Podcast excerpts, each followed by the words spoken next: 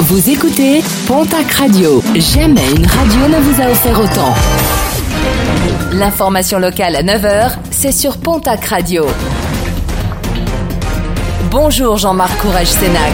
Très belle matinée. Un accident grave déploré hier matin sur la D935 à Riscle. Un tracteur s'est retrouvé dans le fossé. Un accident qui n'a impliqué que l'engin agricole. Son conducteur, un homme de 62 ans, a été sérieusement blessé. Médicalisé sur place, il a, dans la foulée, été admis à l'hôpital de Mont-de-Marsan.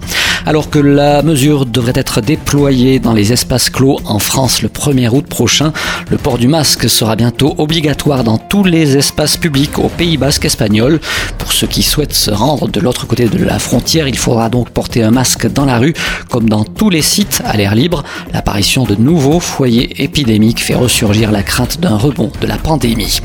État de catastrophe naturelle retenu à Orthès et Castétarbe. Arrêté ministériel pris suite aux inondations et coulées debout du 13 décembre 2019 et du 25 avril de cette année. Les personnes sinistrées disposent, s'ils ne l'ont pas déjà fait, de 10 jours à compter de la parution au journal officiel pour se rapprocher de leur compagnie d'assurance. Un rappel, pour bien démarrer les soldes d'été qui ont débuté hier, les commerçants d'Argelès-Gazost vous donnent un rendez-vous ce jeudi pour une nocturne. Plusieurs commerces resteront ouverts jusqu'à 22h et cela afin de faciliter vos emplettes, une opération organisée grâce au concours de l'association Yaka.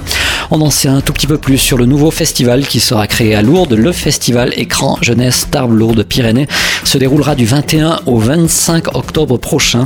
Une première édition qui sera organisée par Christian Cap, le fondateur du festival Télé de Luchon.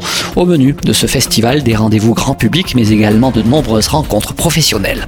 Et puis les estivales de Gers reprennent aujourd'hui. Soirée organisée par Welcome in Tigani, l'office de tourisme et la communauté de communes Val de Gers.